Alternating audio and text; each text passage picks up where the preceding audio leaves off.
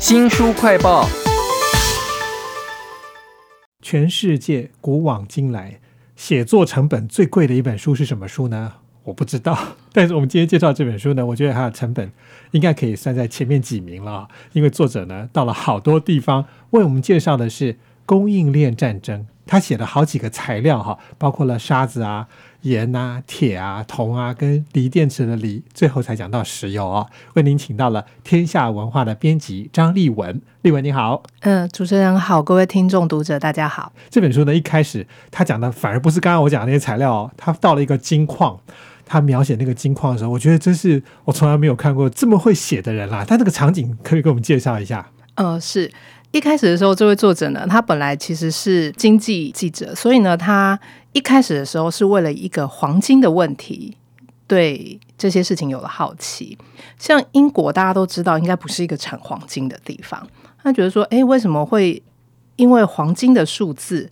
造成了某一些经济数据上面看起来很奇怪的地方？所以他就想要知道说，哎，那因为英国是一个呃有一个黄金加工的一个产业链，所以他就想知道说，哎，会不会是因为这个部分？所以呢，他就去了美国一趟，然后去了一个金矿区，他站在那边就看着底下挖金矿，在很深很深的山谷底下，有一些卡车很像玩具车那样跑来跑去，沿着坑旁边的这个山路一直开上来。那他得到了一个采矿场给他的特权，就是爆炸的时候，他可以按下那个爆炸钮，这样子。那 他看着这些车子慢慢爬上来，然后发现说：“天哪，原来在底下看起来小小跟蚂蚁一样的车，它居然是一个三层楼高的大卡车。他必须从所有所有的废土之中把金炼出来，这件事让他突然觉得说：我买黄金是对的吗？因为他不久前才刚结婚，然后他为了不想要买到非洲的血钻石。”所以就送了黄金戒指给他的未婚妻。那他看了自己手上的黄金戒指，他就突然觉得他没有办法按下那个爆炸钮，他就问了他的同事说：“这个荣幸可以交给你吗？” 其实作者在供应链战争里头讲到这个金矿的，这个是前言嘛哈，他有用一个数字哦，你可以想象说超大堆的土。可是换来才是一个小小的金戒指而已哈，这也是他对于价值的一个很重要的观点。那我在看这些供应链战争的时候，常常也有一种错愕感。随时随地都在我们身边的，然后从来都没有说它价格会很贵的东西，沙子啦或者盐巴啦，没有想到这么的重要哈。呃，其实我觉得这本书它除了在讲供应链战争，就是这些原物料为什么会影响到全世界的供应链。对台湾的读者来说，我们可能印象中的供应链就是指跟细晶圆有关系的这一条供应产链，但事实上就是。比方说，像之前俄乌战争的时候，我们就遭遇了很多供应链断裂的情况。作者就讨论了到底这些重要的物资是怎么样影响了全球的经济的发展跟交流。那另外一件事，他想要探讨的是，我们到底为了取得这些原物料，我们愿意付出多大代价？比方说，刚刚就是我们要炸掉多少山，把多少的巨大的山炸成平地，再炸成深谷，我们才能够取得。可能只有一点点的原物料，虽然这一点点对我们来说就很重要了。嗯，对，这些东西能够再回收吗？呃，可以，这也是作者非常重要的一个观点。比方说，呃，节能啊、碳排啊、绿能这件事情，就是很多年来，就是我们大家越来越重视环保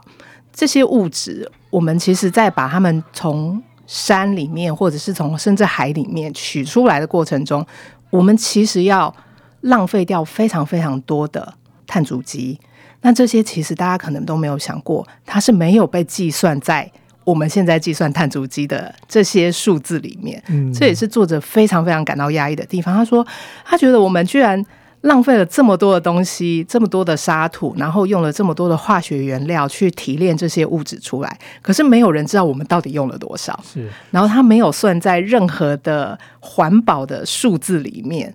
对，所以他。做了这六项物质的时候，他也每一章都会花一点心思，想要去跟大家讨论说：，哎，这些物质他们产出的东西有没有可能回收？如果有可能回收的话，我们如何在未来可预见的几年或几十年，甚至几百年之内，我们可以真的变成一个靠着超过一半甚至全部的回收再利用，可以不要再伤害这个地球。哇，听起来非常的美好啊！《供应链战争》这本书呢，天下文化编辑张立文为我们介绍，还有很多的切入点啊。其实我是很喜欢他有关于历史还有空间的地理介绍，因为他自己花了很多的钱，写了很多申请表格，去看各种的矿，是有没有哪一个矿是让你觉得哦身如其境的感受呢？它里面其实讲到一些非常有趣的，比方说，呃，他为了调查怎么做成细晶圆，他去了北卡罗来纳州去拜访了一个矿坑，这个矿坑叫做云山松。那这云山松的矿非常的特别，是因为我们在制作细晶圆的过程当中，我们需要用到一种完全没有杂质、无污染的前锅。对，那大家都知道，细晶圆就是一个大家走进去。工程师都要穿着那个无尘衣，对，就是什么东西都不能够进到细晶圆，所以我们要把这个细晶圆提炼出来的过程，我们也必须有一个完全无杂质的前锅去提炼它。这个前锅呢，全世界只有两个地方，甚至是最大的一个地方，就是在北美这里，它的这个石英矿。那这个石英矿呢，作者就说。你不用想进去，因为所有要进去的人呢，都很像要在拜访美国五角大厦那样。他说，甚至连进去的维修工呢，都是填完表格之后呢，他是被蒙住眼睛的，然后呢，带到他要维修的机器前面去把东西维修完之后。以一个完全不知道自己身处在何处的状况之下，再被带领出来。他说那个地方就跟五角大厦一样，非常非常的神秘。明明就是很普通的各种矿嘛啊，嗯，但是这个作者就是能够在供应链战争里头把它写的活灵活现的，让你知道它的重要性，让你知道它多珍贵啊。他甚至有讲到说，就是因为这边太罕见了。所以全世界都靠它。万一真的有人真的找到它，然后把它摧毁的话，那就像我们人类少了空气跟水一样那样的感觉了。都在这本供应链战争当中哈。因为这个书讲了太多的材料了，我个人其实并没有全部读完，我只读了跟沙有关的部分。可是光是沙就有很多让我瞠目结舌、非常有趣的历史故事哈。比如说在二战的时候，英国跟德国哈为了剥离，就是明明是打仗的双方哦，可是会。便捷 就是要妥协一下，我觉得这故事讲的超有趣的。是因为在一战的时候，其实玻璃就是望远镜的玻璃这件事情，就是大家全部都依靠德国的蔡司。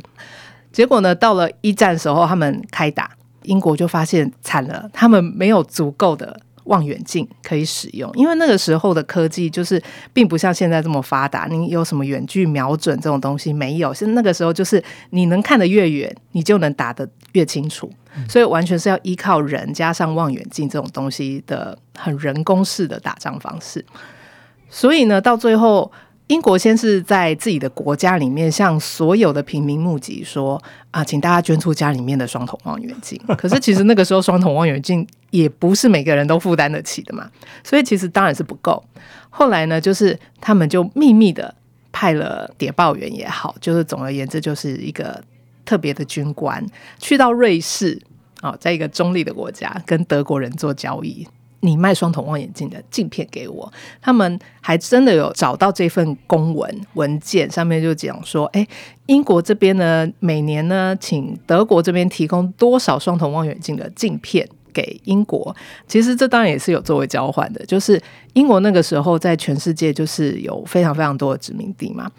包括了橡胶这个重要物质，橡胶在当时是非常非常重要的物质，德国也因为取不到橡胶。所以呢，他就决定跟英国私底下做成这样的一个协议，就是我用我的玻璃镜片跟你换你的橡胶制品。结果就是表面上大家都觉得是一个。势不两立的敌对交战双方，私底下其实还是默默在做生意，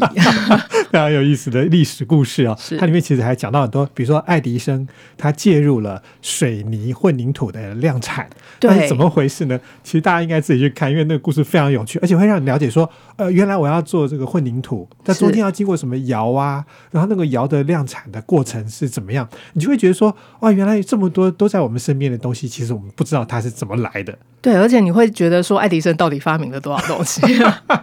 其实里面还有很多很有意思的。光是他的书名《Material World》就让我想到马丹娜的成名曲哈，《拜金女郎》，就是 In the Material World。I'm just a material girl，你会想到说这个作者他其实有很多的奇思妙想哈，怎么样去讲到供应链战争跟我们的关系，勾起你的兴趣哈。那因为它材料太多了，包含了盐啊、铁啊、铜、锂电池的锂跟石油啊，精彩的故事由您自己去看哦。也非常谢谢天下文化的编辑张立文为我们介绍这本《供应链战争》，谢谢您。谢谢。也请记得帮我们新书快报按个赞、分享以及留言哦。我是周翔，下次再会。